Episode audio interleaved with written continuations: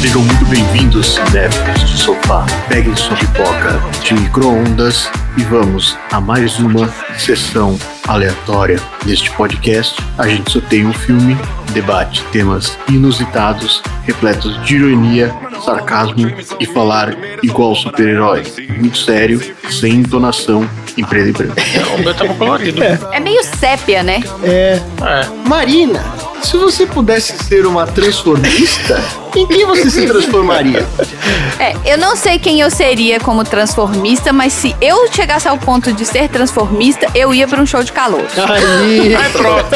É isso aí. Eu não vou me dar o trabalho de me transformar toda pra ficar em Pra casa. ficar em casa. Tem que ir no concurso de transformistas do Silvio Santos. É isso aí. Nossa, Opa. Ou RuPaul Drag Race. é que é o da nova geração. É, essa é a versão Ah, tá. TikTok do negócio. São TikTok. Dudu, Oi. você por um acaso já praticou arco e flecha? Eu já, Olha aí, já pratiquei é a capitulação. Olha, vamos falar sobre Muito isso. bem, não, mas já. Mas já. excelente. Você faz aquele de você vira de cabeça pra baixo e faz com a perna? Não, com a flecha normal. Ah, sim. É, Só mais com, com básico. o braço. Mais básico, é. Entendi. André, Diga. se você tivesse um animal farejador, o que ele farejaria pra você? Hum, queijos cheirosos. A gente gosta muito de queijo. E queijo é uma coisa que, né, quando tá com cheiro ruim, às vezes é porque não tá muito bom. Tem queijo que não é muito cheiroso, mas. É, seria bom se ele soubesse farejar o queijo estragado pra gente não comer achando que é normal ele tá daquele jeito embolorado, né? É, verdade, faz mais sentido. É, eu acho bem tênue, né? Comidas estragadas em geral, né? É bom alguém saber farejar, né? Porque às vezes a gente fica na dúvida, né? Tem aquela comida que você fica, ah, será que é? Será que não é? Tá estragado, não tá? Você manda ver, né? Ele só tá falando isso, ouvintes, porque ontem a gente abriu a porta da geladeira aqui, demorou 40 minutos pra identificar o que, que tava morto lá Uma dentro. batata. Uma Nossa. batata morta dentro da geladeira. Morta. Dureza. Demorou. Ei, cara. Tom, seguinte, se você pudesse ressuscitar uma pessoa pra salvar a humanidade, quem seria? Ei, Mas essa pessoa tem que ser capaz de salvar a humanidade? É, você tem, você tem a chance de ressuscitar uma pessoa pra arrumar essa bosta de mundo que a gente vive hoje em dia. Quem que você vai ressuscitar? Do mundo, né? É do mundo, pode ser de qualquer época, de qualquer, qualquer momento. Não pode ser alienígena, é mais difícil. Ué, mas o Zack Snyder ressuscitou um alienígena. Sim, mas a gente não tem Ah, tá. aqui nave do alienígena pra usar. Caralho, mano. Difícil, hein? Quem? Nossa, é bem difícil essa, André. Excelente pergunta. Olha aí! O André faz excelentes perguntas, Já não comecei faz? do pronto, já cumpri meu papel nesse episódio. Pipoca! Bora, pipoca. Vamos à sua visão de calor na pipoca. I do not understand you. Don't you come back. Oh, baby, please. Don't you come back no more.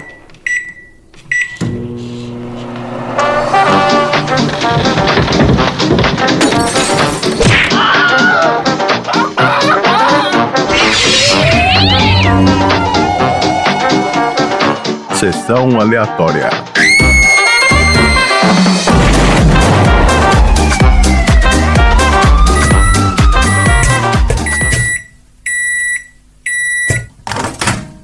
Night I saw up on the stairs a little man who wasn't there. He wasn't there again today. Oh, how I wish he'd go away. When I came home last night at three, the man was waiting there for me.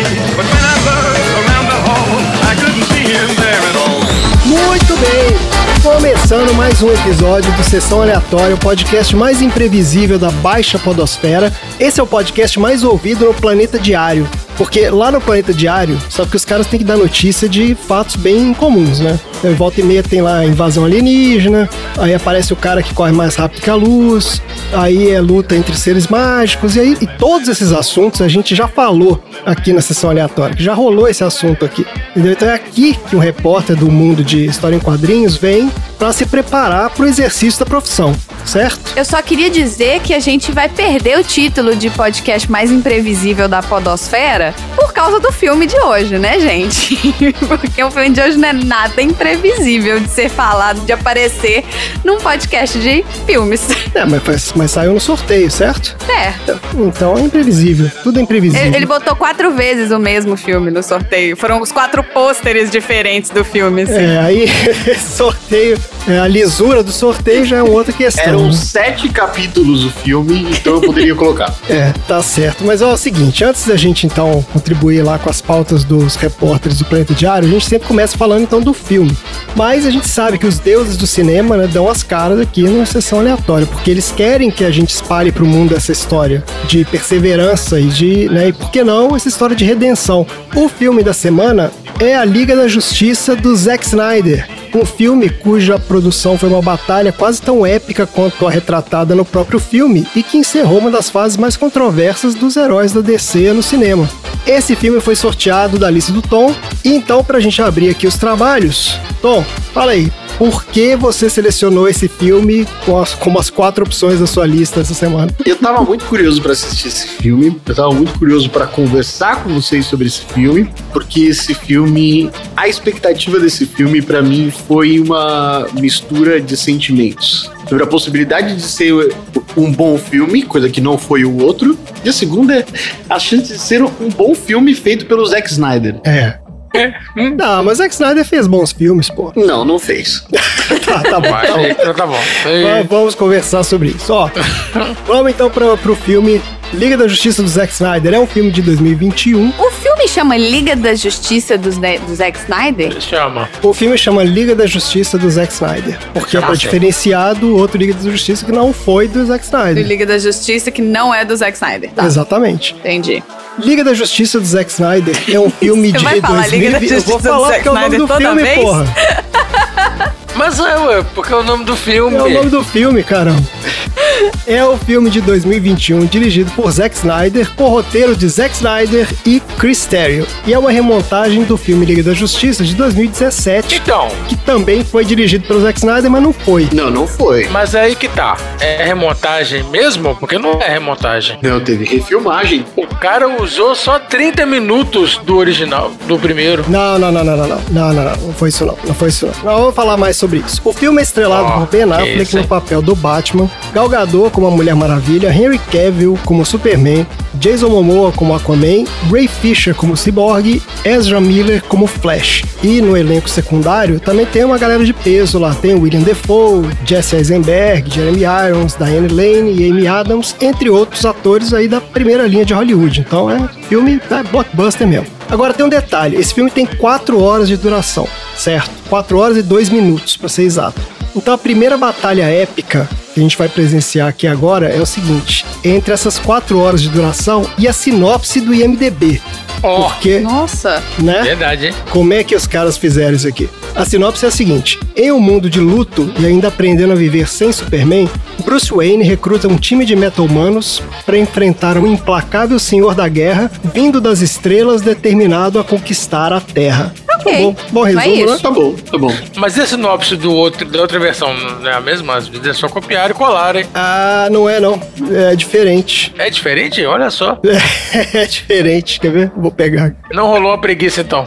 Ó, a sinopse do MDB do filme de 2017 é a seguinte: Alimentado por sua fé e inspirado pelo ato desinteressado de Superman, Bruce Wayne pede a a ajuda de sua recém-descoberta aliada, Diana Prince, para enfrentar um inimigo ainda maior. Então você vê que ela é mais reduzida. Eu gostei mais dessa. Usa mais dessa? Ela é mais Mas uh, idiota. o, o- o Superman morreu. Qual que é o desdém do Superman? É, tava inspirada pelo ato desinteressada. Exato. É Então, porque essa é idiota, por isso que essa é melhor. Ai, gente, é isso aí. Dudu que é o caos. Claro. Dudu que é o caos, né? Tô aqui pra, pra quê? É, essa, essa sinopse, inclusive, é a versão estendida das sinopses do MDB, porque os caras usaram três linhas em Ué, vez das é duas verdade. que eles usam normalmente. É verdade. Meio que precisou aqui de espaço pra resumir esse filme. Ó, o filme gira em torno da disputa pelas três caixas maternas, que são os artefatos alienígenas que garantem enorme poder a quem os utiliza. As caixas foram trazidas à Terra há muitos milênios, quando foram usadas por Darkseid numa tentativa de conquistar o planeta,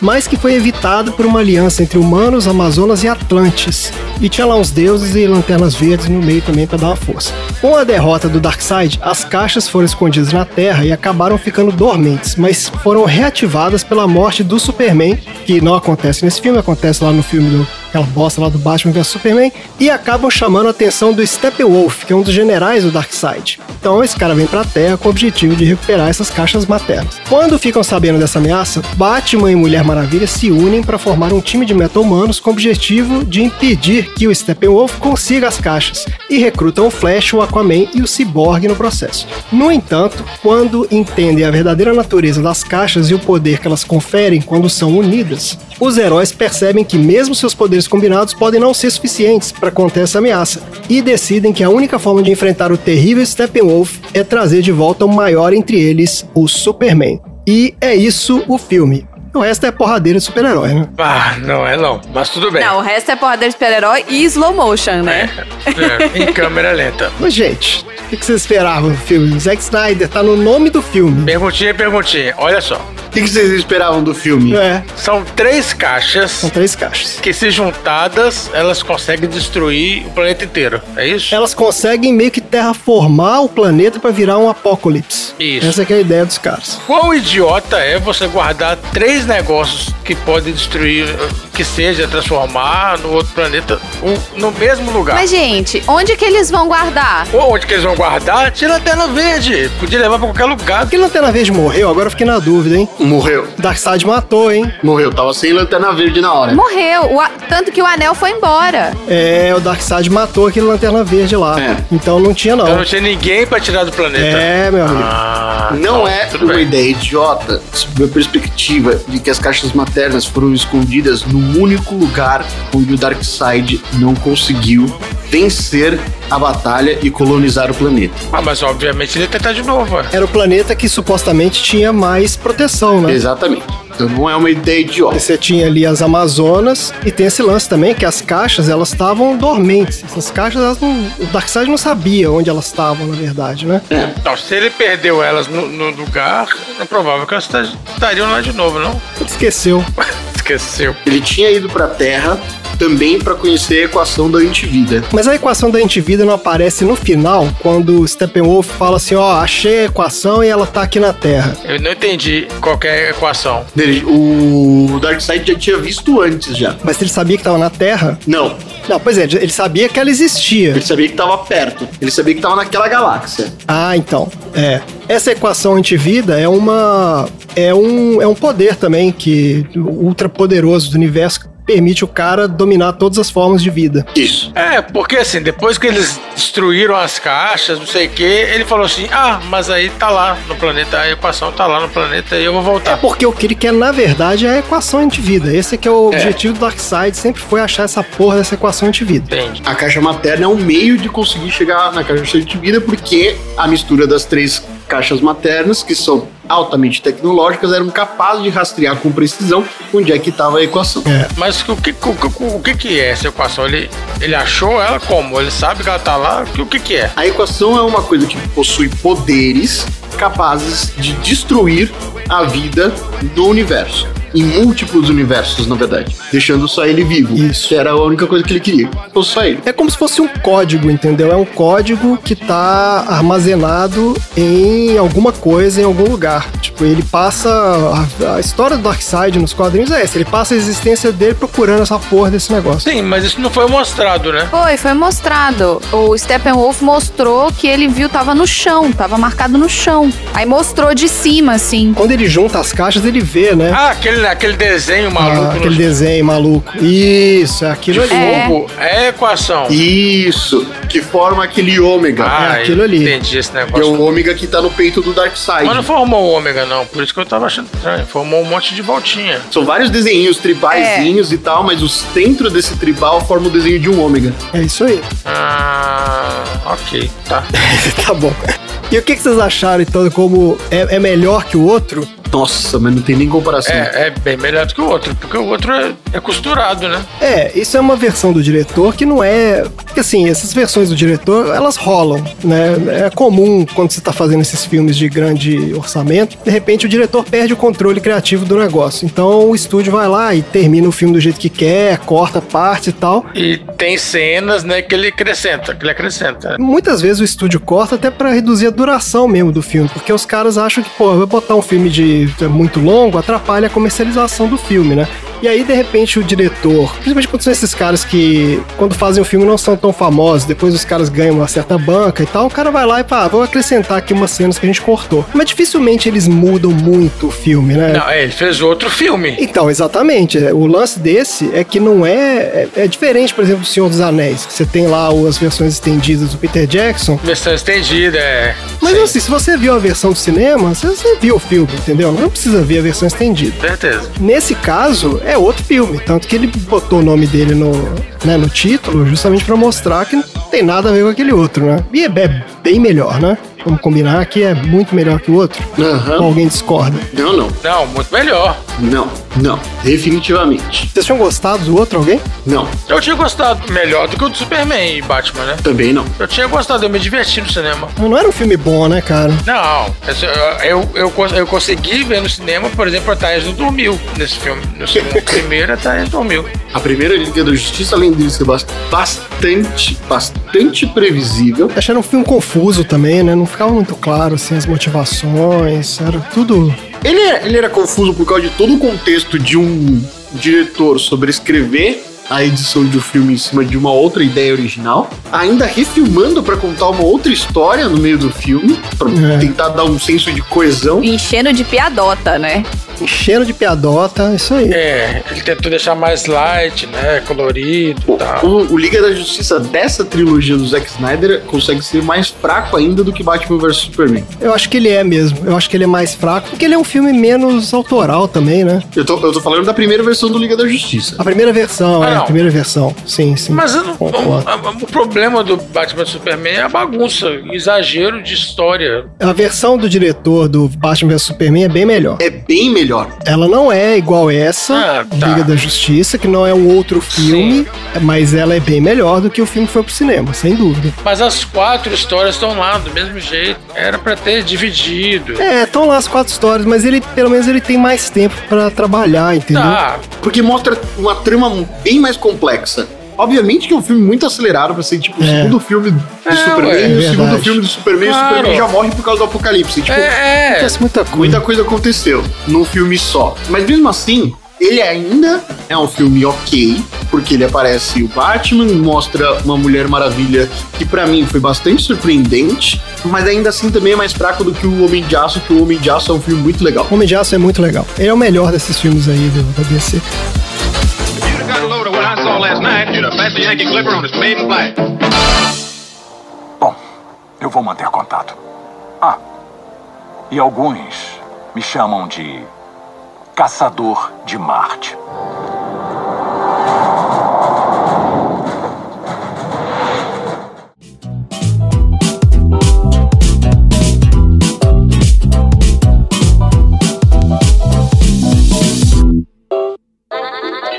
Eu queria contar aqui, se vocês estiverem de acordo, eu vou pedir aqui permissão dos meus colegas, Por mim, isso é o dono, André. contar a história da produção desse filme, de onde surgiu essa história desse filme, do, né, por que que foi feito isso, mas eu quero contar a versão estendida dessa história. É tempo! Vai ter quatro horas de duração, então... Vai encarar? Ó, então vamos lá, vamos discutir aqui por que, que a gente teve aquele Liga da Justiça merda de 2017, por que, que a Warner topou fazer, então, refazer praticamente né, o filme agora em 2021. Essa é a história do Snyder Cut. Então essa história começa em 2010. Essa história começa, na verdade, muito antes disso, mas assim, eu vou começar a história aqui em 2010. Quando o Zack Snyder foi contratado pela Warner para criar lá esse universo de super-heróis da DC no cinema, nos moldes do que a Marvel vinha fazendo. Só que o problema é que a visão do Zack Snyder e da Warner nunca casaram exatamente. E o primeiro filme desse novo universo, que foi O Homem de Aço, de 2013, ele já começou a mostrar algumas diferenças criativas ali. A abordagem do Snyder de fazer um filme mais sombrio, mostrando um Superman complexo e até, de certa forma, conflitando um pouco com a imagem tradicional né, que ele tinha né, no, do cinema e tal, ele não é aquele Superman heróico e tal. Isso não gerou o resultado que a Warner esperava. O filme rendeu 668 milhões de dólares, então ele foi bem de bilheteria, mas ficou abaixo da expectativa do estúdio. Ó, mesmo assim, 668 milhões é grana, então os executivos ainda tinham confiança na visão do cara. E o próximo projeto aqui ia ser o projeto mega ambicioso mesmo, que era o Batman vs Superman Dawn of Justice, de 2016, que, como diz o título, Dawn of Justice, a ideia era trazer os dois heróis mais populares do mundo, por Batman e Superman, e ainda fazer um prólogo pro grande crossover que eles tinham planejado lá, que era o filme da Liga da Justiça. E ainda fazer a origem do Batman e ainda fazer o negócio do apocalipse. Do... Tá, não dá, velho.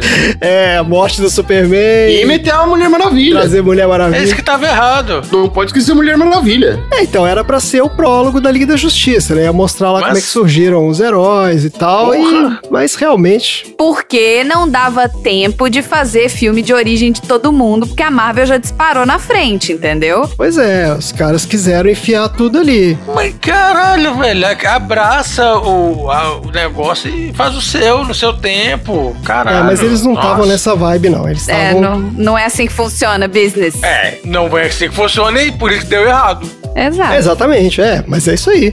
Porque, olha só, olha o que aconteceu. O Batman vs Superman foi pessimamente recebido pela crítica e pior, né, pelos fãs da DC. Pra piorar, naquele mesmo verão de 2016, a Marvel lançou o Capitão América Guerra Civil, que era meio que um mini Vingadores também, né? Era um crossover e tal. E aquele filme foi um puta sucesso de público e de crítica. Então, em comparação, o Batman vs Superman acabou sendo considerado um grande fracasso, mesmo ele tendo um bom faturamento. Ele rendeu 873 milhões de dólares. Mas olha só, os Vingadores, todos eles ultrapassaram a marca de um bilhão, sendo que o primeiro bateu um bilhão e meio de dólares. E o que a Warner esperava era alguma coisa parecida desse BVS, e não rolou. Aí, quando começou a produção da Liga da Justiça, os caras da Warner se reuniram lá pra discutir o que, que eles iam fazer, né? Diz que chegaram até a cogitar demitir o Zack Snyder e tal, mas acabaram chegando à conclusão de que não, não vamos demitir o cara, mas eles queriam ter uma supervisão maior sobre o trabalho dele.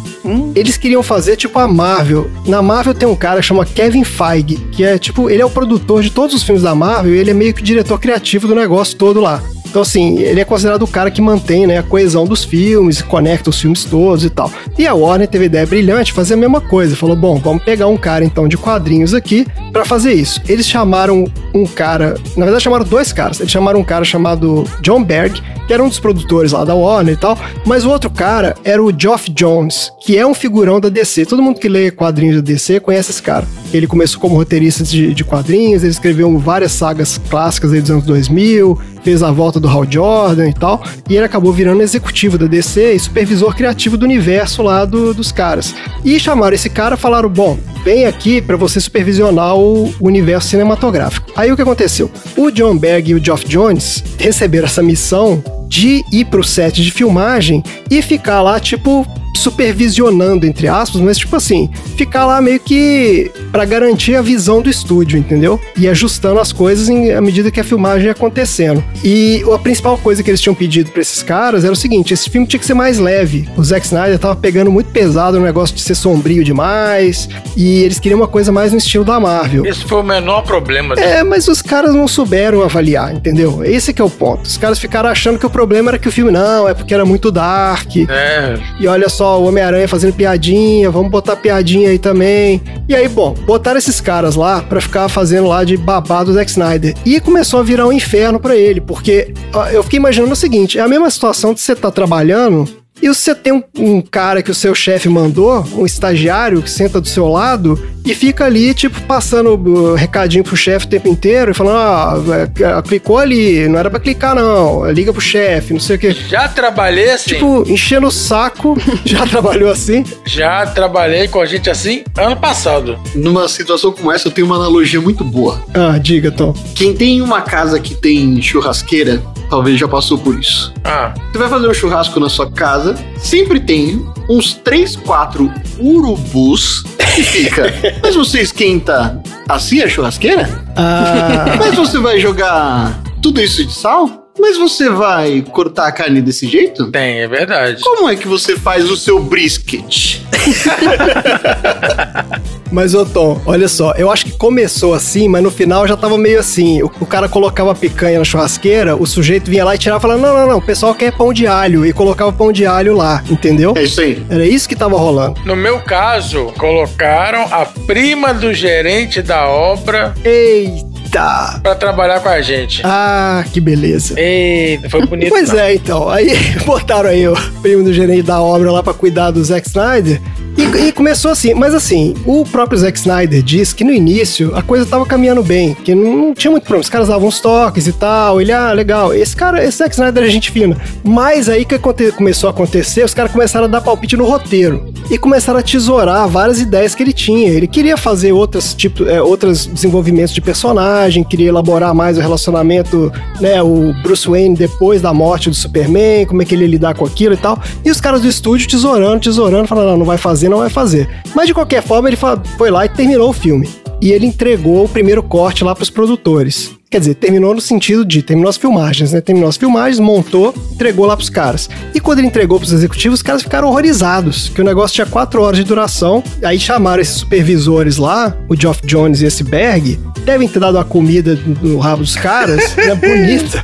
E falaram o seguinte: é que vocês voltem lá e vocês arrumam essa merda, que a gente não vai botar isso aqui no cinema, não tem o menor sentido essa porra, quatro horas de filme. Os caras não pensaram em dividir em dois filmes, sabe? Então não Isso- pensaram, porque não, eles estavam lá pra fazer um filme, entendeu? Era fazer aquele filme ali. E aí, o Geoff Jones, que é esse cara de quadrinhos que eu falei e tal, ele tava trabalhando nessa época numa ideia de um filme da Batgirl. E esse filme da Batgirl ele queria fazer com o Joss Whedon.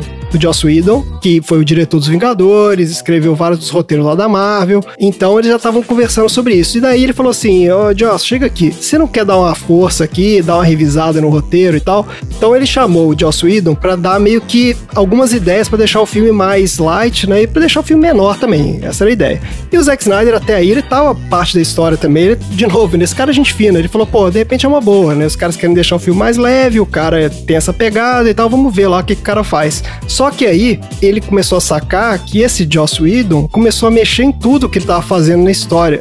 Inclusive, começou a refilmar algumas cenas. Pelo que eu li aqui, parece que sem nem avisar o Zack Snyder. Começaram a refilmar várias coisas lá.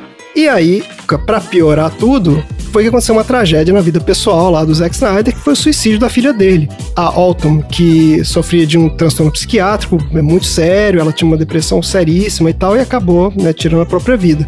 O Zack Snyder ainda tentou continuar trabalhando no filme, até como forma de lidar com a situação, mas aí juntou isso com esse ambiente merda de trabalho, ele falou: Ah, cara, eu não vou ficar aqui, entendeu? Me matando. Ele, ele mesmo dizia que era um estresse tão grande pra ele tentar fazer qualquer coisa que ele queria que não valia a pena mais.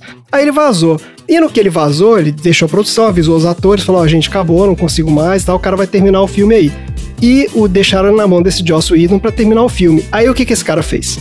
O cara pegou e reescreveu a porra toda e refilmou três quartos do filme. Então, tipo assim, ele, ele refez o filme. Então, ele jogou fora o que o Zack Snyder tinha feito Tá, mas pera aí. e foi lá, o... fez o filme de novo. Diga. O Zack Snyder saiu e levou com ele o que ele tinha filmado? É isso? Levou os cortes? Sim, levou. Ele tinha um laptop com a montagem original. Só que assim, era uma montagem só das cenas, não tinha efeito especial, não tinha é, música, não tinha nada. Assim, era, não era um filme pronto. Era só Não, o mas- corte, Olha só a entendeu? história, é. Ele tinha as cenas, ué. Ele Tá tinha bom cenas, demais, ué. ele tinha cenas que ele filmou, mas não tava, nada tava finalizado. Aí ele pegou, botou aquilo debaixo do braço e levou pra casa dele. Inclusive nessa refilmagem do Joss Whedon, que teve aquela pataquada lá do bigode do Superman e tal, foi tudo nessa É, época aí. exatamente. Porque ele quis refilmar tudo e o cara tava fazendo lá outro filme.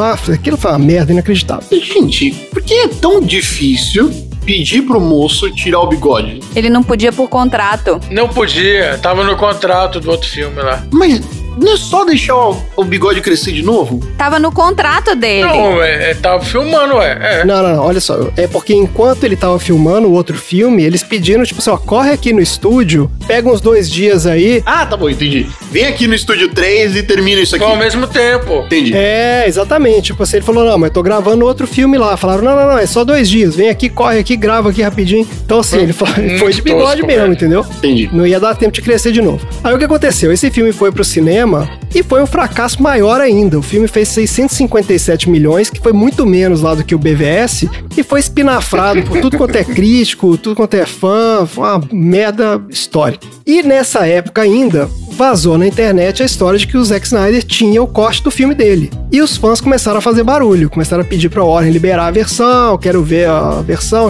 Eles chamaram de Snyder Cut, né? Pô, eu não acreditava que existia essa versão. Então, existia, o- a versão existia de fato, só que era isso, assim, ela, ela era, tava em preto e branco, ela não Mas tinha você cor, acreditava? ela não tinha nada. Não, eu, eu não acreditava, eu não acreditava. Quando eles começaram a falar, é isso que eu tô falando, eu também não, ué. Mas o próprio Zack Snyder chegou a um certo momento que ele começou a falar, que, tipo assim, ele começou a levantar hashtag, ele falou, ah, gente, vamos fazer mesmo e tal, depois que ele já tinha, né, superado Uhum. a questão da perda da filha, superado, né, enfim, da forma como pode superar. Mas ele já tava afim de fazer de novo, entendeu? Porque ele ficou com aquela sensação de que, pô, o trabalho dele não foi terminado, entendeu? Ele parou o troço no meio e tal. Claro. Aí o próprio Ben Affleck, a Não, Gal o Gadot... trabalho dele foi limado, foi cortado. foi né? limado, foi, limado. recortado. Tiraram o cara, né? É. Na real foi essa. Ele tiraram o cara. assistiu a primeira versão do filme? ele não assistiu. Tem uma história que quem conta é a esposa do Zack Snyder, que ela ficou na produção, ela era uma das produtoras do filme, ela e Imagina. o Christopher Nolan, que era o produtor executivo, assistiram o filme, né, o do Joss Whedon,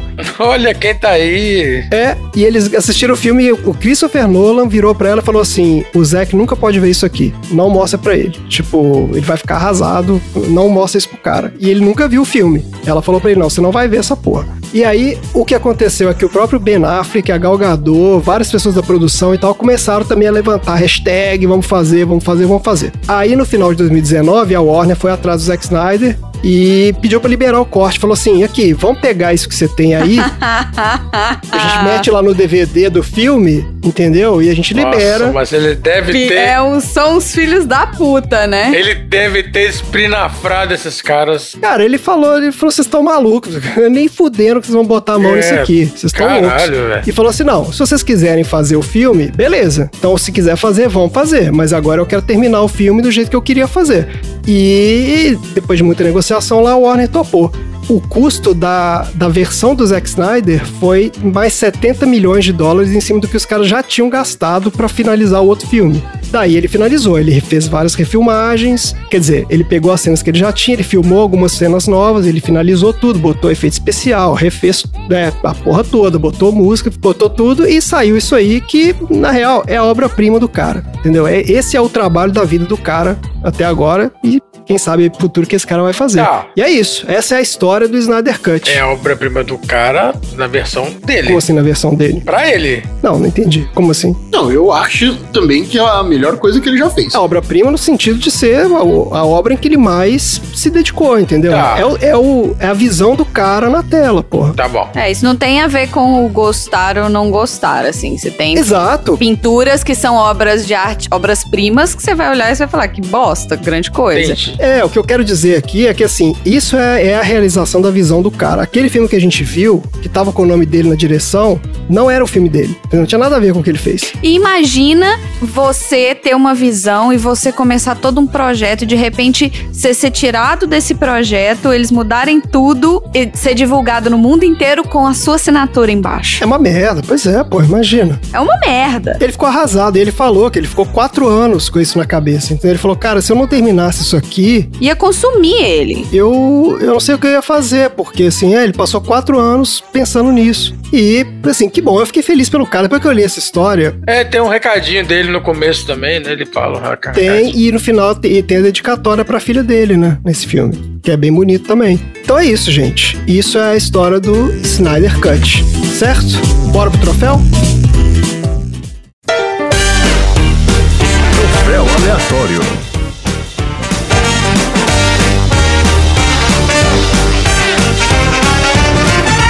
Muito bem. Então, troféu aleatório.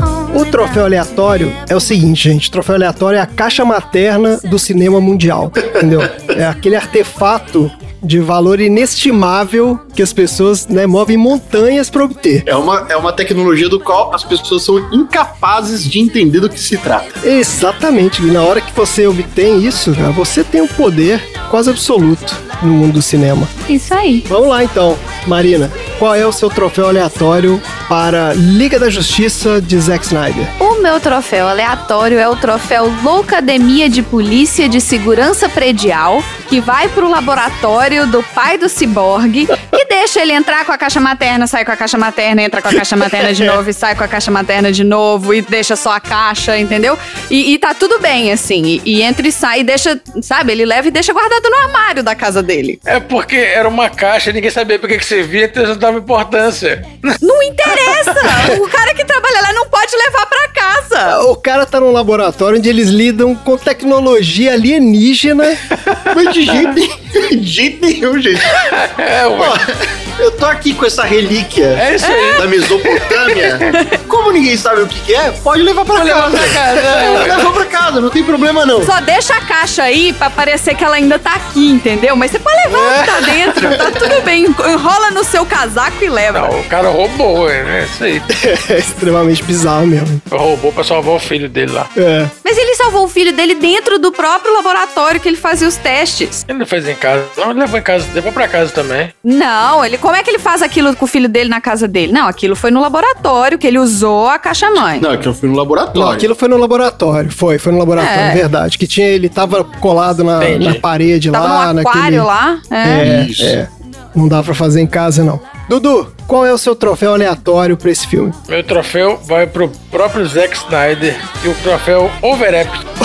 Como é que é?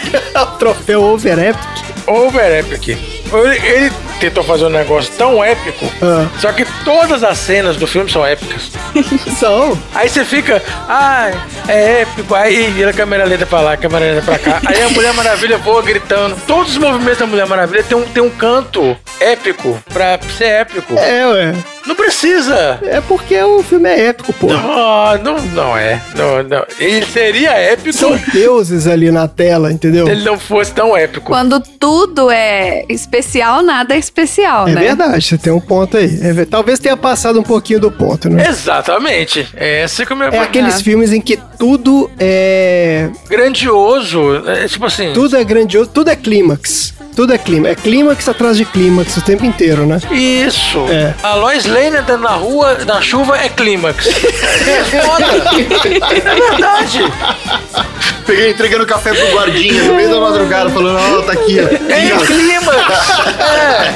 Vou comprar um cachorro quente ali. A, a, a salsicha do cachorro quente. Câmera lenta, câmera lenta. A salsicha é épica. A salsicha era épica. Salsicha. Eu é. desejo é gilim, Érico.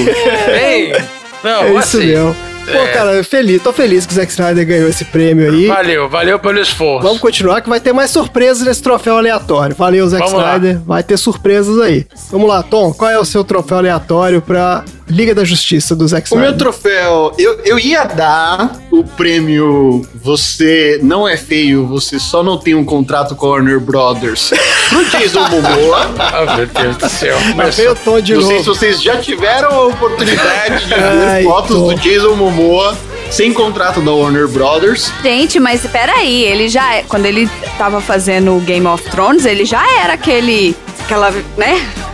Aquele Aquele o quê, maninha? Aquele o quê? Pode falar, pode, falar, por completar. favor. A gente espera, a gente espera. Complete. Complete a frase. O que, o que que ele era, Marina? Você quer que eu me ausente aqui pra você completar a frase? Você não tem impressão. Assim, eu não posso falar assim, deus grego, porque ele era meio que um ogro, sabe? Um guerreiro, mas ele era bonitão, fortão, imponente no Game of Thrones. Ele era. Já tava Mas, fortão. mas a, é, a HBO já tinha... Daenerys só é Daenerys porque ela teve o Caldrogo. Olha aí. Drogo! Beijo, Drogo! Meu sobrinho. Tá aqui, tá aqui brincando com a bolinha. Não é o Caldrogo, é o cachorro. Só deixar claro aqui. É o cão Drogo, meu sobrinho. Misturou tudo agora. Mas e aí, Tom, quem que você achou do Momoa Mas- feio? No outro, no outro episódio você achou o Thor feio, agora você achou o Jason Momoa feio. Feio, Eu quero é. ver que, onde você vai parar com isso. Não, não, não. Eu falei que ele tá bom. Ele tá bom demais. Ele tá bom demais. Ah, então tá bom. Mas é porque ele tá com o contrato da Warner Brothers. Mas, Ah, entendi, Tá entendi bom. seu ponto. Tá bom. mas, na verdade, eu vou dar o prêmio. Tudo na mulher é maravilha. porque ela tá sempre ridiculamente bem vestida, muito bem trajada, inclusive no momento em que ela tá de roupa normal e ela vai visitar as catacumbas primitivas que tem os escritos do Darkseid, ela cai a 10 metros e o salto dela não quebra. Ah, mas aí. Ela, ela olha nos museus blé, blé, blé, blé, blé, blé de Paris, ela compra sapato bom, uai. Pô, ela trabalha no museu restaurando aquela estátua lá e vestida de supermodel, cara. Ela não tá. Então, mas é isso aí. É. Ela tá sempre maravilhosa. Ela é fashionista, ela é aquele tipo de pessoa que acompanha a moda, entendeu? Ela tá sempre bem vestida. Então, mas o bom, o bom dela é que ela não só olha a beleza, mas também a durabilidade dos produtos que ela usa. Sim. Ah, Me incomodou muito ela ter que explicar pro cara que o, o laço dela era o laço da verdade. É porque tiraram a piadoca, o Jason Momoa sentando em cima do laço. Não, mas essa piadoca era a piadoca do coiso. Não, não, não, não, não, não, não. Na primeira cena dela, que ela pega um bandido qualquer lá, fala assim: agora você vai ter que falar a verdade porque esse é o laço da verdade. Hã? É, mas ela tá explicando pra quem não conhece a Mulher Maravilha. Mas é isso, ela tá explicando porque não teve nenhum outro momento que foi explicado. E no outro filme foi explicado porque os botaram fazendo piadoca do Jason Momoa sentando. Não, não, mas já teve o filme da Mulher Maravilha. Não precisava. Não, mas lembra que supostamente esse filme, quando foi feito, não teve o filme da Mulher Maravilha. Teoricamente era antes. Ah, ele foi. É, é. Não, ele devia ter tirado essa cena, mas é, tudo bem. Até ele devia ter tirado essa cena, o cara botou É. tudo quanto é cena que ele tinha, ele ia tirar alguma Essa coisa. dela muda. Ela não devia ter falado nada. O cara colocou até o teste de ator no filme. É, cara, ele não ia tirar nada. Ele falou, ah, eu vou fazer, eu vou botar É. tudo aqui. Tudo bem, tudo bem. Tá bom, olha só, eu vou fa- vamos fazer uma coisa aqui inédita na sessão aleatória, que isso aqui vai ser histórico. Olha só, rufem os tambores. Porque o meu troféu aleatório. Leonardo DiCaprio não tá no filme, hein? Épico. Coloque em câmera lenta. Vai ser em slow motion. É, porque. Esse episódio vai ser épico agora, hein? Mais épico que o filme. Sim, porque o meu troféu é o troféu Zack Snyder de maior quantidade de cacoetes do Zack Snyder, que vai pro Zack Snyder. Ó, É. Então ele ganhou dois troféus que aleatórios. que é isso? Que que é isso? Parabéns, Zack Snyder. double premium tonight. Tô emocionado. Que é isso? Agora sim. É, porque é o seguinte, gente, ó, vocês podem reclamar do que for, achou longo, tem slow motion, tem trilha sonora, brega, é o salto, não sei o quê, mas esse filme é a visão do cara, e esse cara é um dos caras mais autênticos de Hollywood. E essa porra é arte, é isso que eu tô falando. É. Entendeu? Essa é a visão do artista na tela. Você não precisa gostar. Isso não tem nada a ver com gostar. Mas é aquela coisa que, assim, tem pouca gente em Hollywood que consegue fazer, que é o cara ter uma visão e colocar essa visão na tela. A gente falou do Nolan, né? Que obviamente é muito superior. Falamos sobre o Tarantino, que também é muito superior. Mas esse cara, esse Zack Snyder, cara, ele tá nessa lista aí dos caras que são autores, entendeu? Que o cara que, pô, eu vou fazer um negócio e eu vou deixar minha marca lá. Ele faz o que ele quer, do jeito que ele quer. É É isso do, aí. je- não, e- exatamente, é do jeito que ele quer e assim, e é o estilo dele. Então, assim, você pode não gostar, que tá ok, não tem problema nenhum. Mas tem que respeitar o trabalho do cara. Que eu achei muito legal quando eu li essa história, porque eu de verdade que eu não sabia essa história de bastidores toda. E quando eu li isso, e eu fiquei pensando nessa história desse cara, e você pensa que esse cara passou, bicho. O fato dele ter terminado esse filme, né, com a visão dele, É a vitória pessoal mesmo. é muito legal, pô. É, isso é uma história de superação, cara. O cara tá de parabéns. Então, meu troféu aleatório vai pra todas as Zack Snyderzices que ele fez nesse filme. E a gente tava sentindo falta disso. Parabéns, Zack Snyder. Slow motion, músicas bregas, brilho. E é isso aí. Então, será que vai ter um terceiro? Se A galera a galera vai assim, Não, pressionar eles não ele. vai vão. ter. Eu acho Não que já vão. era. Não vai Não, ter. para, para, para. Você acha que Gente, não, não, vai dá ter? ideia também, não. Não dá ideia também, não. Não, mas tem- Ah, não, agora que a história ficou boa, não vai terminar? Gribu. Eu acho que não vai, cara. Mas aí é que tá, ele deixou tanta ponta solta que ele não consegue com- fechar todas as pontas que ele deixou soltas em um filme só. Ah, não foi muita, não. Foi muito. Não vamos entrar nisso não, mas só eu queria só trazer uma última curiosidade antes da gente ir pros assuntos aleatórios. Quanto que você falou que o filme anterior ganhou, André? Você diz a, a versão que foi pro cinema? Você dá 600, O- né? a outra versão, é. Uh! Ganhou 657 milhões. O filme do Zack Snyder já faturou 650 milhões de dólares com duas semanas. Olha aí. Olha aí. Só.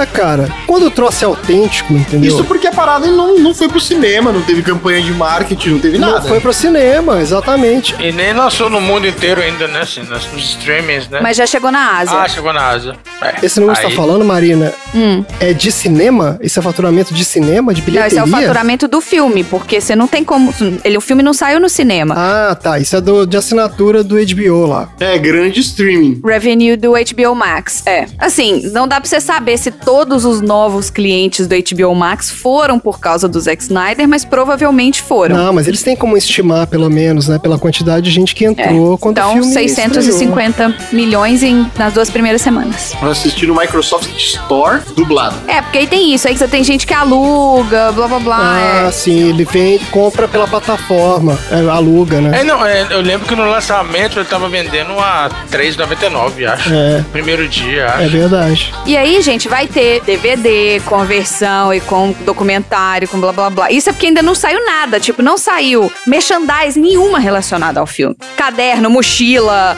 É capaz de sair. Não, nem vai. Não digo nem vai, não, é capaz de sair sim. É porque se- se fosse sair, te- já deveria, já deveria ter saído. E cada vez que eles ficam tocando mais nisso aí, eles ficam reafirmando cada vez mais que eles fizeram merda no passado. Não. É, mas eu acho que se bobear, esse filme ainda vai pro cinema e ainda vai Eu ganhar acho. muito dinheiro no cinema. Pode viu? ser, é. E eu vou querer assistir no cinema. No cinema eu vou assistir também, é verdade. Eu vou também. Se for pro cinema, eu vou ver, vou no IMAX, feliz da vida, assistindo esse, assistir esse filme, que vai ser da hora demais. É verdade. também Aliás, acho. a gente aqui no Brasil não sabe se vai, né? Mas vocês vão. não sei. Vai, algum dia vai. 2025 tá chegando aí. E isso, É, tá logo ali, por aí. gente. Calma, tenha paciência. Tá logo ali. Enquanto isso, a gente tem um recado pro nosso público. Ó, ó, é verdade. Marina, né? Tchan, tchan, tchan, tchan. qual é o nosso recado? A gente tem insistido, né, ouvintes, que tem um tal de um formulário aí que tá é, deixando os ouvintes mandarem as suas sessões aleatórias. E a gente falou tanto nisso, mas a gente falou tanto nisso que funcionou. Olha. A gente sorteou e a próxima sessão aleatória vai ser uma sessão do ouvinte. Olha aí. Tchan, tchan, tchan, tchan. Não vou dar isso, hein? spoiler, não vou falar que filme que é, nem quem que é o ouvinte, porque vocês vão ter que aguardar aí sete dias até o próximo episódio do Sessão Aleatória, quase que eu falei podcast garagem. Muito próximo podcast. episódio do Sessão Aleatória, que vai ser o episódio do ouvinte, mas não deixem de mandar os filmes de vocês. E ó, ó, e quem não for sorteado, continua no sorteio, tá, gente? Vocês não precisam mandar de novo.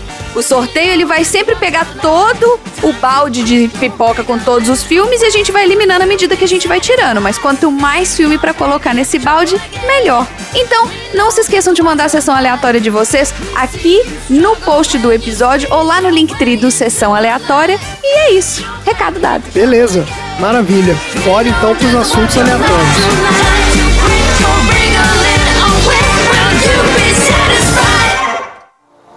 Bom, eu vou manter contato. Ah, e alguns me chamam de Caçador de Marte.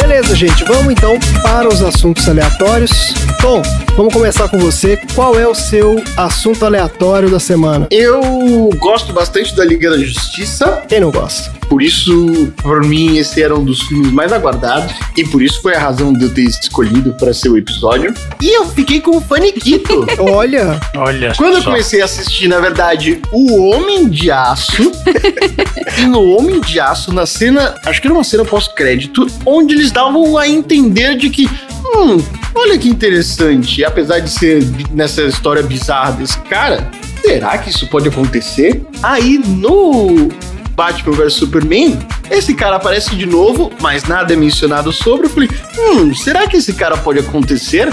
Aí teve o filme da Liga da Justiça e nada aconteceu. Eu falei, ah, então não era, era loucura minha. Mas mas no do Zack Snyder aconteceu! olha, Ele apareceu! Quem, meu Deus do céu? Eu Não tô entendendo nada. Eu tô.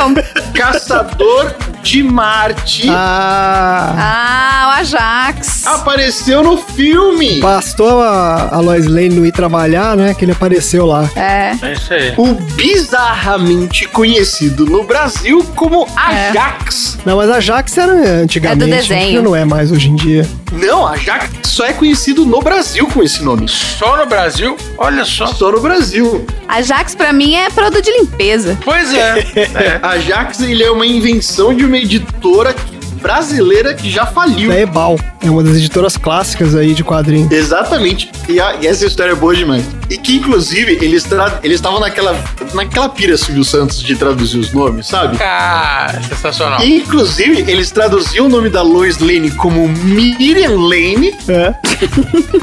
Sério? e o do Clark Kent como Eduardo. Não, essa.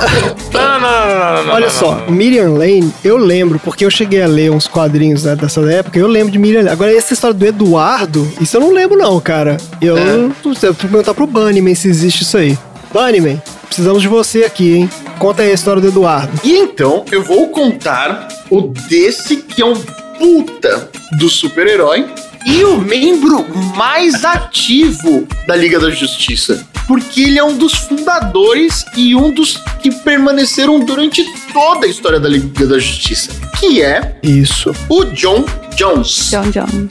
Eu gosto dele porque ele tem uma história bem triste. Porque ele era um cara normal, um filósofo, que ele tinha uma família comum até que durante um- uma fuga de um vilão chamado o Maléfico. Essa tradução é nacional também? Não, não. Aleph. Maléfico é a tradução brasileira, mas em inglês é o Maléfico, que- que é mais ou menos a pronúncia marciana desse vilão. Esse cara se libertou e na época Marte era o planeta mais evoluído civilizatoriamente do universo. Ele só era tão evoluído quanto os kryptonianos É, e perguntar exatamente isso. era uma sociedade onde a ciência, diferentemente do governo Bolsonaro, atuava em função da vida. Quando esse maléfico foi liberto, ele atacou a mente da população inteira dos marcianos e dizimou praticamente toda a população marciana, inclusive a esposa e a filhinha pequena do John Jones. Restou praticamente apenas o John Jones em Marte inteiro Caraca. e ele passou anos sendo condenado a ficar andando, vagando por aí num planeta inóspito. Ele, que era um cara pacificador, não teve um interesse em enfrentar esse cara de novo. Até que um dia ele foi transportado pelo cientista Dr. Saul Edel, que buscava outras formas de vida em outros planetas, até que sem querer ele transportou esse homem que carregava nos próprios braços a filhinha que tinha acabado de falecer. Nossa, peraí, mas ele ficou vagando no planeta Aham. Carregando a, meni- a menina? com a filha nos braços? Morta? Sim, ele, ele era um cara bem.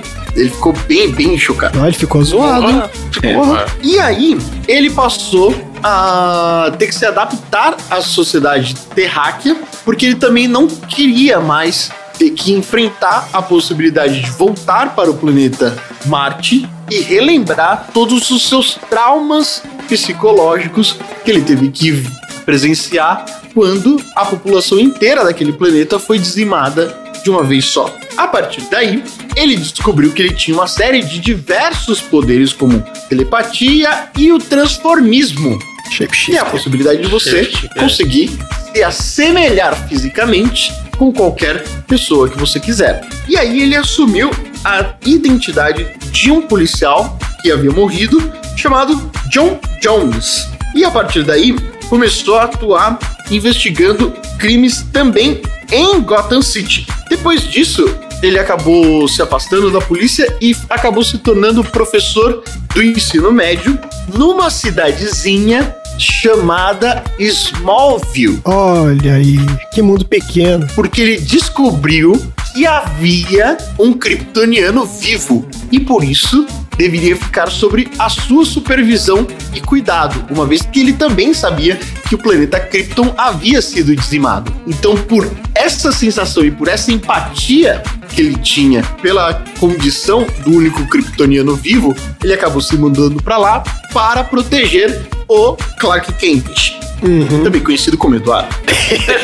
Depois disso, ele acabou se tornando um cara ridiculamente poderoso, Sim. com um espírito de liderança absurdo, mas de tão sábio que é, ele sempre deixou a liderança na mão do super-homem, porque o super-homem é o homem que carrega a esperança, coisa que ele não é tão dotado assim. Olha aí. Ainda assim, ele sabendo de todo o potencial do planeta Terra e de como o planeta Terra é um planeta capaz de aceitar seres de todos os planetas e ser hospitaleiro com diversas civilizações diferentes, ele acabou ganhando apreço e sendo um dos fundadores da Liga da Justiça. Na época em que a Liga da Justiça era formada por ele, Aquaman, Flash, Arqueiro Verde e Canário Negro. Olha aí. Que liga da justiça merda é essa, hein? Imagina essa É, Liga da Justiça original. Ah, pô, arqueiro verde? Canário? É, Liga Ah. Uhum. da Justiça original. Não, tudo bem, é original, mas. Todo mundo tem superpoderes, André. Ah, cara, mas pô, você vai comparar com o teu Batman e Superman? Ou Lanterna Verde? Mulher Maravilha? Cadê essas O caras? Batman é só um cara rico. E isso ficou bem claro no filme da, da Liga da Justiça. Ah, que. Só um cara. Então, aí. É, não vou ficar entrando em polêmica aqui, não.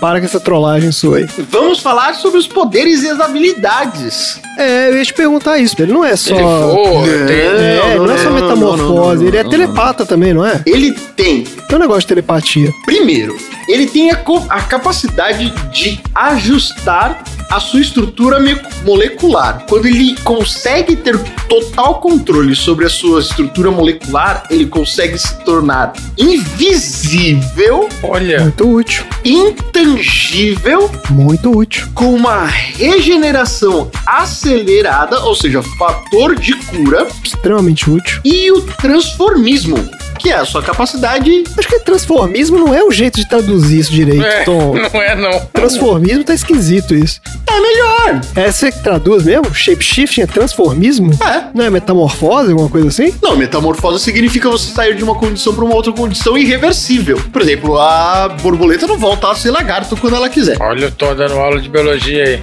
Entendi. Tá bom. Vem comigo. Transformismo. Vamos lá, o que mais? Além disso, ele tem algo que também é chamado como uma visão marciana, que é muito parecido com a visão do super-homem, mas de Marte. É, eu ia falar isso. É parecido com o Superman, mas é de parte. É, ok. Mais ou menos isso. Mas de Marte, é a coisa deles lá. E além disso, ele tem o intelectual de altíssimo nível. Altíssimo nível. Não, ele não tem um intelectual, não. Tem um intelecto. Intelecto. Essa tradução simultânea aí. Bebi demais. Ele anda com o intelectual do lado Mas dele. o. Não, mas ele não, ele é, ele é fodão. Tanto que o, o próprio Batman fala. Que ó, ele é o cara que ele mais teme é o, o Caçador de Marte. É, isso aí. e o Hal Jordan. Porque o Hal Jordan não tem medo do Batman. Aí errado é ele, né? Tudo bem. Mas o Superman tem medo do Batman. Todo mundo tem medo do Batman, cara. Eu acho Como que ninguém assim? tem medo do Batman, não. Todo mundo é Deus. Ninguém tem medo do Batman. Menos o Hal Jordan. O Hal Jordan não tem medo de nada. É. O problema do Caçador de Marte é que, devido aos traumas causados no momento do genocídio marciano, ele tem um trauma gigantesco com o fogo. Olha. Ah, e olha a Kryptonita aí. Porque a invasão mental que o maléfico causou na população marciana era de que todos os seres estavam mentalmente pegando fogo. Ah, Então, todas as vezes em que ele entra, e isso muda ao longo da sua história, né? Mas todas as vezes em que ele tem contato direto com o fogo, existem momentos em que ele chega até a desmaiar é, digamos que de tão piripaque. a gente ter contato direto com o fogo, às vezes tem é, até pior do que isso. Né? No caso dele, não tá tão ruim assim. Mas, tudo bem. Inclusive, uma das histórias dele é que ele tem que enfrentar uma super vilã que quer porque quer engravidar dele, mas para engravidar dele, ela precisa tacar fogo nele. E aí, obviamente, ele não consegue. Não, mas Como nossa, assim, cara? cara? tá É que maluquice de roteiro. Não, ela precisa estar num lugar com o clima bastante incendiário. Mas tem que tacar fogo literalmente nele? Tem que jogar gasolina no cara e ciscar um fósforo? Tá no ambiente, tem que tá. Ah, o ambiente. Isso é Tem que subir o fogo. Tem que tá lá. uma piadinha. Tem que tá lá. No meio da fogueira. Tá bom, entendi. E aí ele não consegue. Não consegue, não deu. E é isso, isso é a minha história sobre o grande caçador de Marte, um dos seres tão importantes quanto o super-homem no universo da DC Comics. Vai ter o dia que eu vou falar sobre o maior de todos, que é o próprio Capitão Marvel. Ah, agora, deixa eu te perguntar então, Tom, já que você é fã do Caçador de Marte aí, o que, que você achou dele nesse filme, assim, ó? Você gostou do design do Caçador de Marte? Eu achei meio esquisitinho, mas ok. Ficou meio esquisitinho, né? Eu achei também, cara. Ficou meio estranho. Eu achei meio esquisitinho, mas eu falei, ah, ok, é um marciano, então beleza. É, eu achei meio esquisito também. Mas uma das coisas que tem desse Caçador de Marte também é que, assim, ninguém sabe qual é a forma original dele, né? Porque ele não... Aquela forma... Ele Ah, ele escolhe não é a o forma... verde? original. Não, não é. Não, tem, tem, tem uma forma original sim. Não, mas eu acho que isso não foi mostrado, porque já teve. A gente acha que a gente conhece qual é a forma original dele, mas eu acho que já teve história aí que fala que não, que na verdade ele escolhe, né, aparecer naquela forma, porque era a forma lá dos marcianos verdes, não sei o quê, mas acho que não é daquele jeito, não, cara. Esse texto aqui eu acabei de ver a enciclopédia da DC Comics, mas Tá bom, tá bom. Eu ia trazer o Bunnyman aqui pra, pra esclarecer essas coisas aqui pra gente. Ó, e você viu alguma coisa aí nessa sua pesquisa extensa sobre o Caçador de Marte, sobre a história dos marcianos brancos? vi. Porque tem a história que ele. Ah, e, e como é que é essa história? Porque ele era um marciano verde e foi. Os É. marcianos verdes foram exterminados, mas depois os marcianos brancos apareceram depois e tocaram terror na Terra. Isso. Ah, aí, com, com o passar do tempo, né, ele foi descobrindo outras versões da sua própria origem. Ele descobriu que tem os marcianos brancos, que existem também essa raça aí da, da vilã lá que queria ficar grávida dele. E aí ele começa a descobrir que, não, que ele não era o único em Marte que sobreviveu àquele episódio. Que existem outras civilizações em Marte. Mas isso tudo é história pra você contar que você acaba criando na sua cabeça ao longo do tempo, né? É, porque todas as histórias de quadrinhos, que assim, é o único sobrevivente do É. planeta, depois aparece mais 200 mil sobreviventes daquele planeta, todo dia aparece. É. É igual a história do, De Krypton, das diversas cores de anel. é, também tem isso. Não, e de Krypton também todo dia aparece um kryptoniano novo, que também essa história de que é o único também nunca é. né? É. Mas beleza, gente. Muito bom. Tom, muito obrigado por trazer esse tema tão importante aqui pra gente. Caçador de Marte, tá aí. E aí eu fiquei super feliz que ele apareceu e ele dá a ideia. Isso, isso foi legal. No epílogo, só que ficou fora da ordem, né? E ele dá a ideia quando ele vai lá, aparece na, na frente da casa do Bruce Wayne, ele fala, ó, tô aí, tô à disposição, se quiser juntar, é nós e tal. Tá aqui meu cartão. É, Aparece um cara verde voando na casa do Bruce Wayne e o Bruce Wayne tá de. tá, tá blasé. Ah, tá. não, ah, que eu- acabaram de acordar, tá vendo um bicho verde na frente dele, o cara Voando. voando. É, Podia ser um vilão ali pra exterminar ele, pulverizar ele, mas ele tá. Ele ah, falou, tá ok. ah, não, beleza. vamos sim, vamos marcar. Vamos marcar, é, Vamos vamos marcar. É, é, beleza. o cara que uma semana antes matou o Superman por nada, né? É, essa cena ficou muito estranha. Não, não, não- não achei interessante, não. É, ficou esquisita mesmo. Mas é isso aí, é o, é o dedo do meio do Zack Snyder pra Warner. É É, esse. isso que esse caçador de macho tá fazendo aí. Beleza, gente. Muito bom. Bora então pro próximo assunto aleatório. Bom, eu vou manter contato. Ah, e alguns me chamam de Caçador de Marte.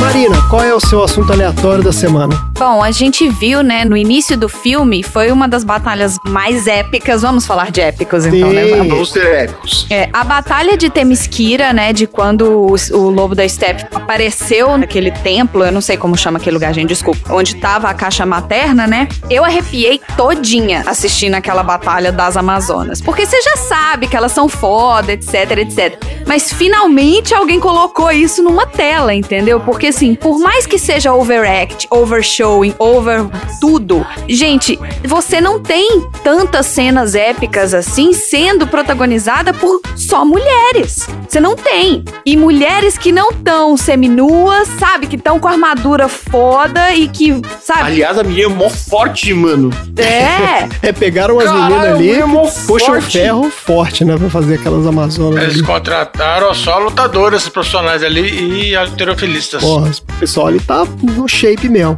Mas aquela cena de, da batalha lá da- das Amazonas é muito da hora. né? Aquela- É. o- a cena da batalha com o Darkseid, né? A primeira é muito legal. É. E pra mim, aquilo valeu o filme, sabe? Por mais que o filme fosse muito ruim, só daquele início eu já achei fantástico. Já foi muito melhor do que do outro, né? No outro Sim. aparece umas cenazinhas, mas é, é bem curtinho, assim, só uns flashzinhos. É, e assim, eu gosto da Patty Jenkins, que foi a diretora do filme da Mulher Maravilha, mas ela focou na história da Mulher Maravilha e não tanto na história das Amazonas, entendeu? Isso mostrou muito das Amazonas. É, ela focou no romance, né? É. Com, com o Capitão Kirk lá. Então, mas por mais fortes que as Amazonas sejam, né, o Steppenwolf acabou conseguindo ir embora com a caixa materna que tava em Themyscira. E aí, o que, que a Rainha Hipólita teve que fazer? Ela teve que lançar uma flecha com o intuito de avisar a Diana de, ó, deu merda. Se prepara que o pau vai comer aí do seu lado. Por quê? Porque ela sabia que uma das caixas estava no mundo humano. E a flecha que a Hipólita usou foi a flecha que eles chamaram, né, da flecha de Artemis, que era uma flecha que, de acordo com a história que, a- né, das Amazonas, ela poderia viajar longas distâncias.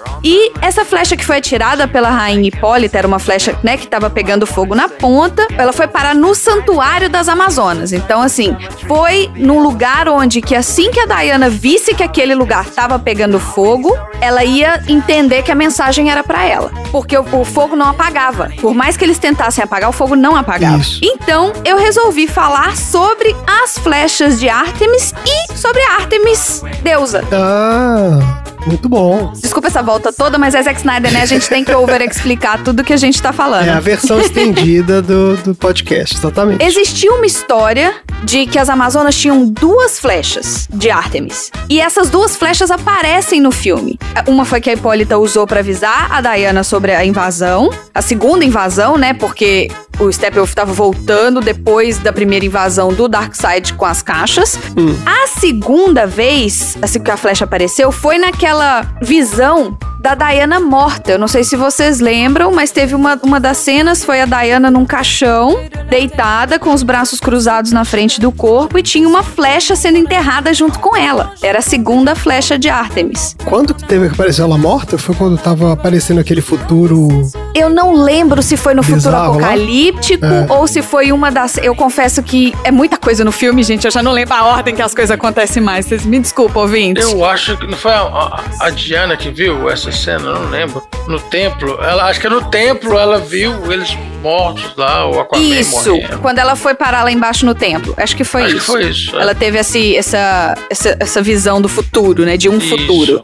Hum, Essas flechas, elas são capazes de viajar grandes distâncias. A Hipólita sabia disso porque ela queria acertar exatamente o Templo das Amazonas que fica na Grécia. E, além disso, essas flechas têm um incrível poder destrutivo. Só que esse incrível poder Mega Blaster destrutivo, ele só é possível, de acordo com as lendas, quando as flechas são manejadas pela própria Artemis, pela própria deusa. tá. Olha, Elas também podem ser usadas como chaves para desbloquear passagens, que foi o que aconteceu. Quando ela entrou no templo com a flecha, ela usou a flecha para desbloquear uma passagem secreta. Ah, sim. verdade. Ela encosta, ela, ela enfia a flecha na parede, né? Tem uma marca lá pra flecha. E Isso, tem a s- como se fosse uma sombra, né? Mas é um lugar que você encaixava a Isso. flecha. Falando um porquinho. fa- um porquinho. Falando Porquinho. um porquinho. Um porquinho. Falando. Falando um pouquinho de Artemis. Ela veio da religião grega, sendo as deusas dos animais selvagens, da caça, da vegetação, da castidade e do parto. É, é meio contraditório, eu sei, mas ela é tanto a deusa da castidade como a deusa do parto. Ela é uma doula. É, os caras fazem de tudo, É. entendeu? Não tem dessa não. Todo mundo faz tudo. Acúmulo de função. Carro comissionado. Pois é. Ela foi identificada pelos romanos como Diana. O nome, né, o nome que os romanos deram foi Diana. Eu não sei se isso tem a ver com a Mulher Maravilha, gente. Eu já não fui a fundo. Ah, não- não- certamente não tem no sentido mitológico, mas assim, tudo isso influencia, né? Os caras É. usavam todas essas histórias aí de mitologia pra. Em Roma, a Diana é deusa da caça. É, então, que é a É. Artemis, é. Que é Artemis, exatamente. Deusa dos animais selvagens, caça, vegetação, castidade e parto. Deus. A Artemis era filha de Zeus e irmã gêmea de Apolo. Hum, Entre a população rural, a Artemis era a deusa favorita. O seu caráter e função variavam muito de um lugar para o outro, mas aparentemente por trás de todas as formas estava uma deusa de natureza selvagem. Ela dançava, era acompanhada por ninfas, sempre em montanhas, florestas e pântanos. Ela é atraída por esses, por esses lugares. Na infância da Artemis, ela era só uma deusa que se divertia nas montanhas com arco e flecha.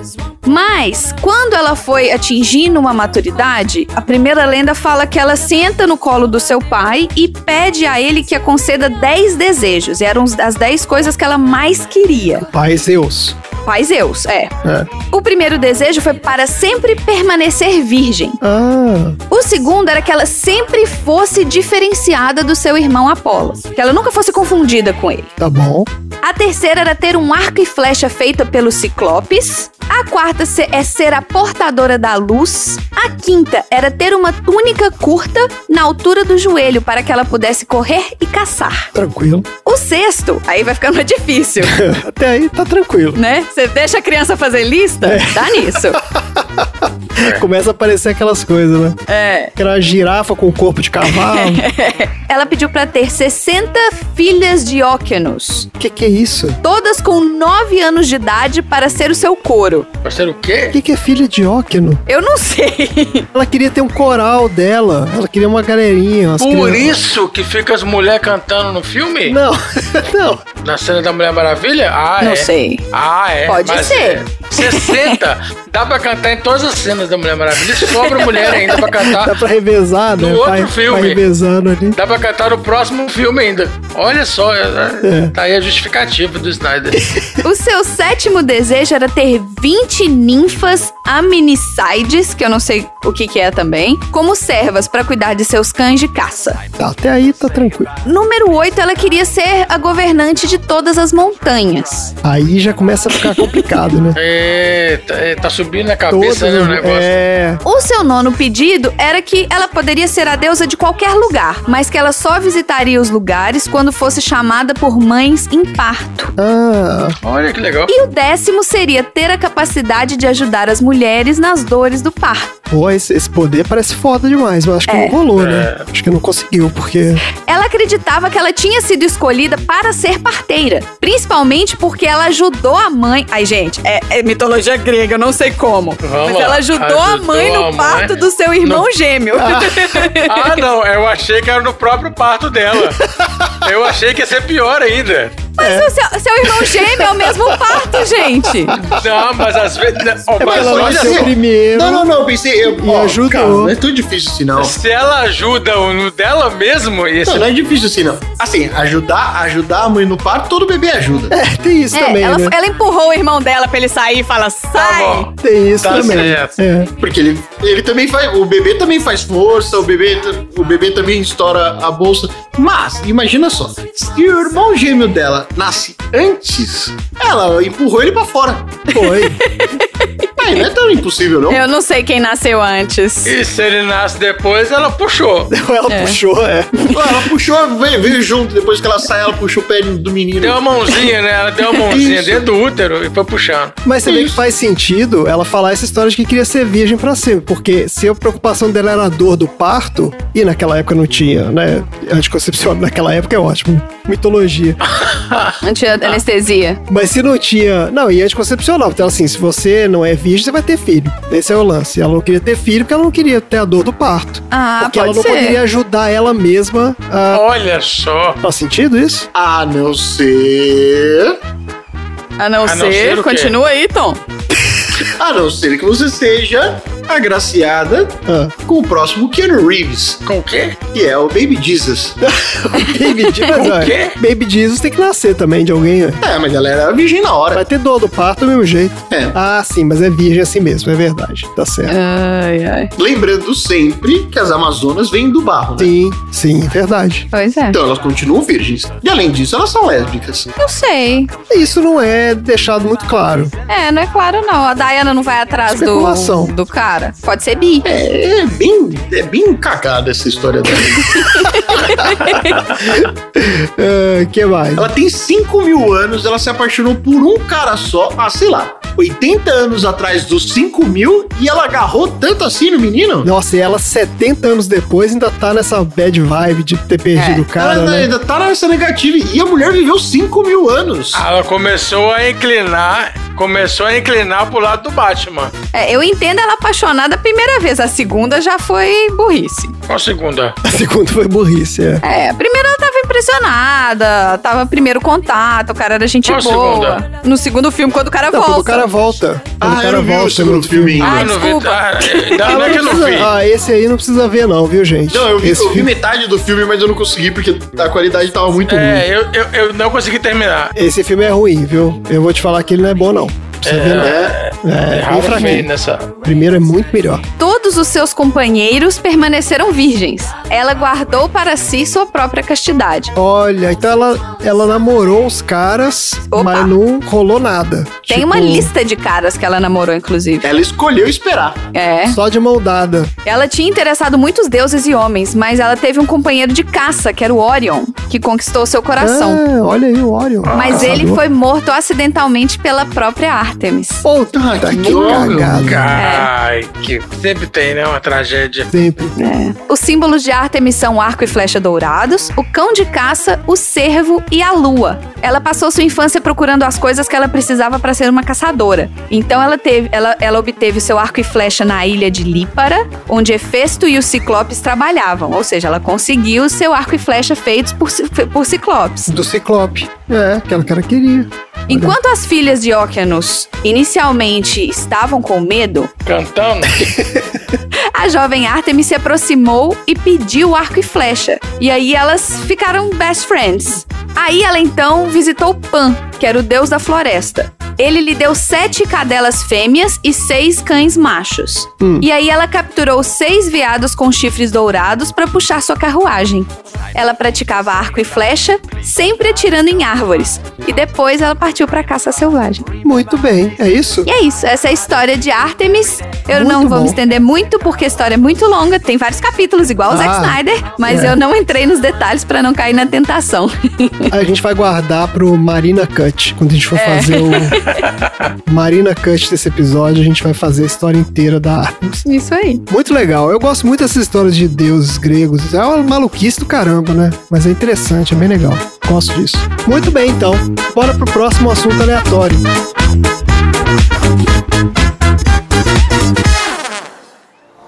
Bom, eu vou manter contato. Ah, e alguns me chamam de Caçador de Marte.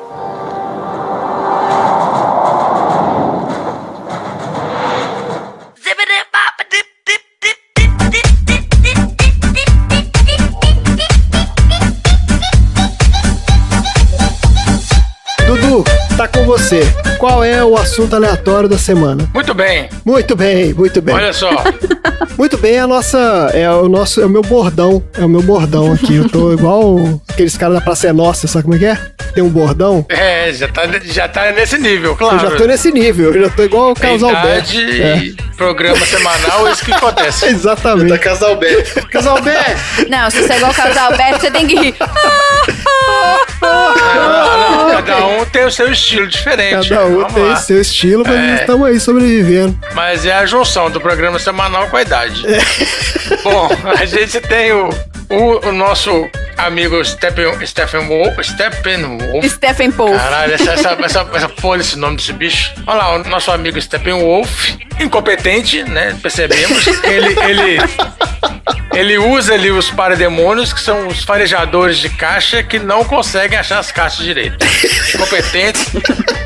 Ele só consegue achar o rastro, eles não Então, conseguem eu achar tenho a uma caixa, né? lista, isso. Eu tenho uma sugestão de animais farejadores pra ele poder usar no lugar daqueles insetos malucos lá. Opa, vamos lá então. Quais são os animais farejadores que o Step... o Steppenwolf, presta atenção, meu filho. Steppenwolf, é isso em vez aí. de usar esses Vamos lá. parademônios merda Isso. seu aí. Tem uns bichinhos muito mais interessantes aqui, ó. Nós temos a rã Xenopus tropicalis, que ela tem 824 receptores olfa- olfativos. Mas quantos receptores olfativos que, que a gente tem, humano? A menos que isso. Resposta do, do sempre na ponta da língua. O humano não tá na lista. Não, é só pra eu ter uma base de comparação. Tem 300 e alguma coisa, é. Entende? Se eles têm 800 e cacetado, o humano tem em torno de 300 e pouco, é isso. Ah, eu tô chutando aqui, mas eu Tá chutando? acho que é mais ou menos isso. Tá acho bom. que é isso. Tá bom. Então vamos procurar então. Aqui, Dudu, achei, ó. O nariz humano tem cerca de 400 receptores olfativos. Aí, ó. Viu? Muito bem, obrigado. E quantos que tem o outro bicho? O outro bicho tem 800 e cacetado. 824. Nossa! Como se ele tivesse dois narizes. Exato. Dois pontos. É, então, assim, a diferença seria que ele conseguiria cheirar a batata estragada que tinha na minha geladeira sem abrir a geladeira. A Xenopus tropicalis consegue fazer isso. Quem? Que a gente só sentiu na hora que abriu a geladeira. Ah, a ranzinha. Depois da Xenopus, nós temos o cavalo, nosso Ecos Cavalos, cavalo doméstico. Cavalo É normal? Tem 1066 genes de receptores olfativos. Opa! Nossa! Exatamente. É, Originalmente, os cavalos eram animais noturnos semelhantes a roedores. Sobreviveram à era dos dinossauros. Caramba! Ah, E é? aí, isso aí vem já que- é daquela época, já vem essa, essa capacidade olfativa aí. Nossa! É isso aí. Do ponto de vista de evolução, qual é a vantagem evolutiva que o animal noturno tem com o olfato? Porque ele não enxerga? É isso?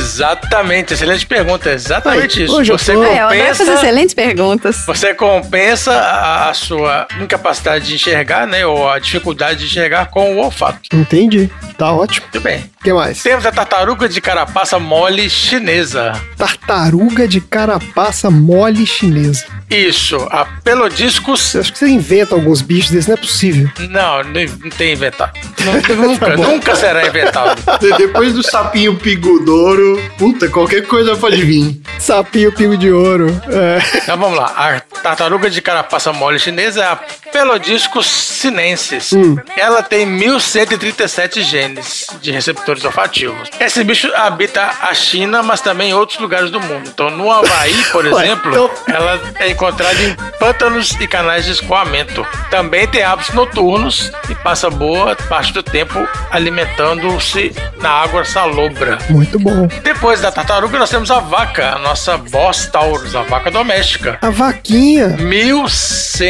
1186 genes também ligados ao olfato. Poxa, As vacas podem detectar odores a 10 km de distância. tá brincando? 10 quilômetros? É, é sim. É Que verdade. isso? Puta merda. Consegue.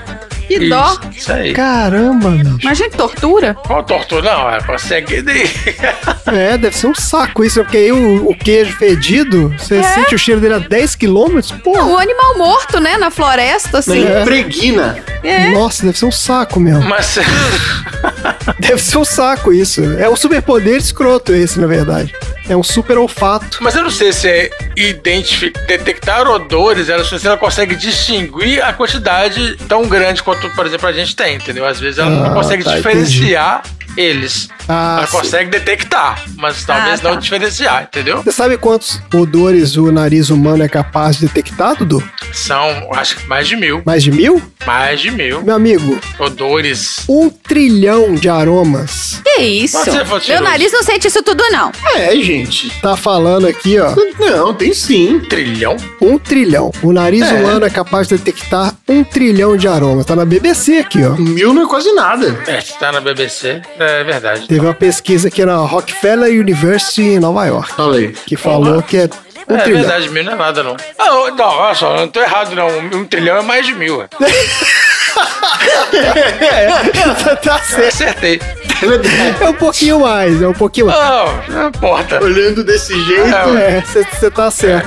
Mas que tá falando aqui que anteriormente o que acreditava-se que eram em cerca de 10 mil aromas, com seus 400 receptores olfativos, mas que depois resolveram testar isso daí e aí chegaram nesse número absurdo aí de um trilhão. É, Bom, Não, a gente não vai ler o estudo. De 10 mil pra 1 trilhão, é, esse estudo aí tem que ser avali- avaliado direitinho. É, tem que ver se alguém conseguiu. É, tem que ver esse estudo aí. Pesquisar outros estudos também. Se não é esses Vamos estudos de ver. cloroquina que nego anda mostrando por aí também, né? É, vamos ver. Então vai, vamos lá, continua. Olha só, tem o gambá de Delphis albivetris, eles possuem 1188 genes, então o gambá ele consegue identificar diversos odores bem e a distância. E fabricar odores também, né? Porque ele fabrica o dele. Ele reconhece o dele. Então, gente, deixa eu falar de novo. O gambá, Ele já explicou isso. o gambá não é o que tem esse odor. Desde o odor vai aparecer um dia desse aí, outro bicho desse Tá aí, bom. que tem odor diferente. Deixa eu falar É. do futuro, né? Tô igual a caixa mãe aqui mostrando o futuro. É. Sei lá como é que é. Nós temos nosso amigo rato, que possui 1.207 genes de, de receptores olfativos, excelentes Hum. farejadores, né? O Remy lá do Ratatouille Ah, sim, o Remy, além de ser um, tem- é um exemplo, é, além de um grande farejador, é um chefe brilhante. chefe de cozinha. Sim. Ele usou o seu olfato pra culinária, né? E mostra isso no filme, porque ele fica fazendo com a mãozinha assim, ó, pra sentir o cheiro da comida, captando os olfatos de tudo e tal. É muito legal. Mas qual seria o maior farejador de todos com quase 2 mil genes receptores olfativos? Quem tem ideia aí? Tem que ser o cachorro, né? Cadê o sabujo? É, é o cachorro. Não, eu não coloquei cachorro. Cachorro é muito comum. Ah, cachorro você tirou. Não, não coloquei Ó, cachorro. então não sei. Alguma ideia? Uma galinha. Galinha, galinha tem nariz? Não, na galinha tem orifício nasal. No bico.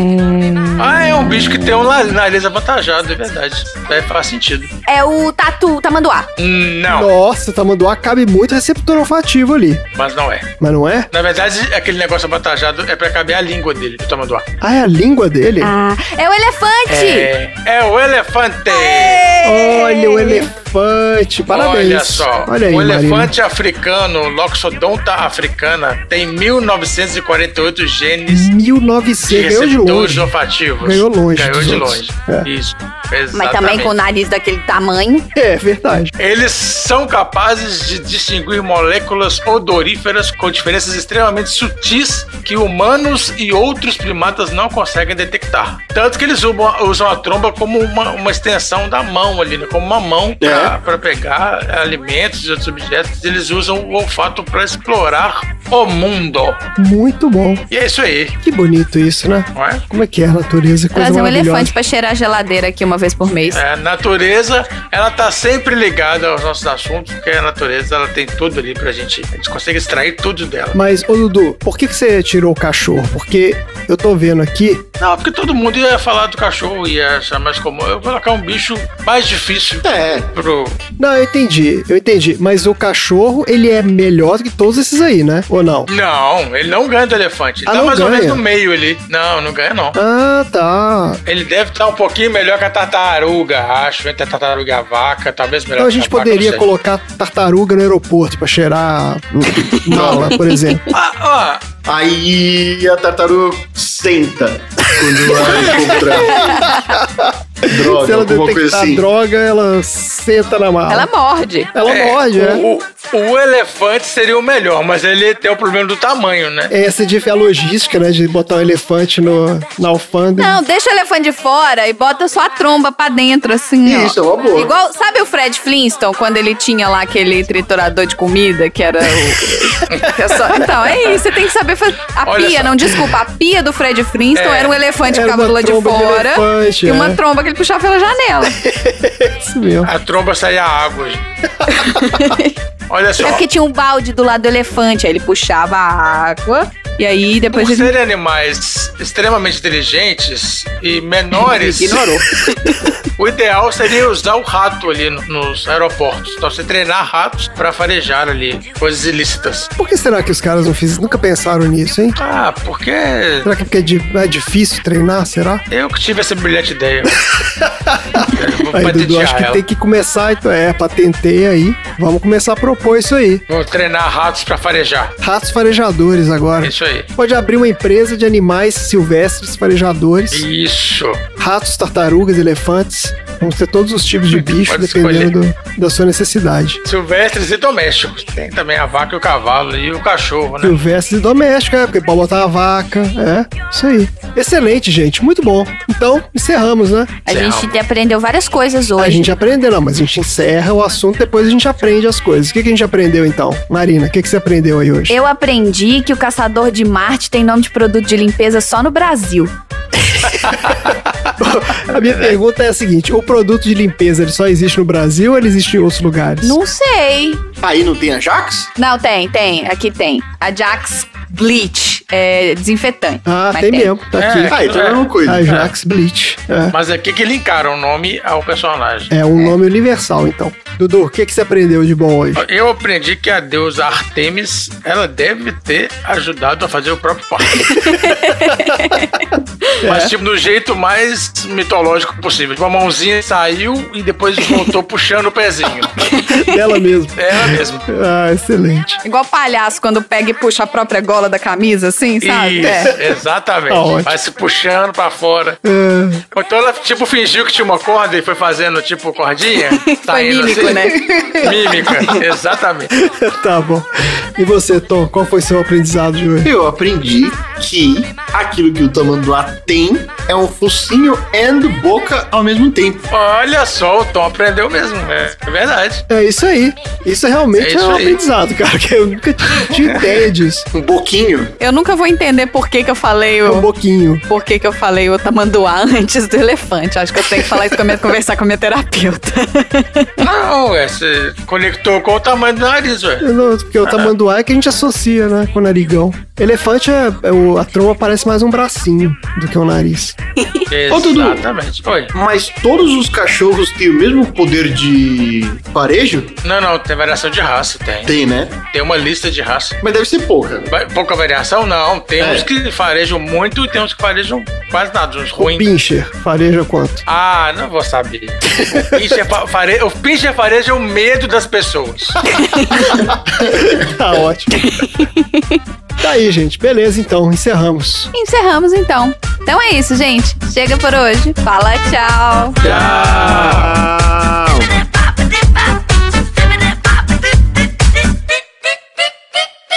Fim da sessão.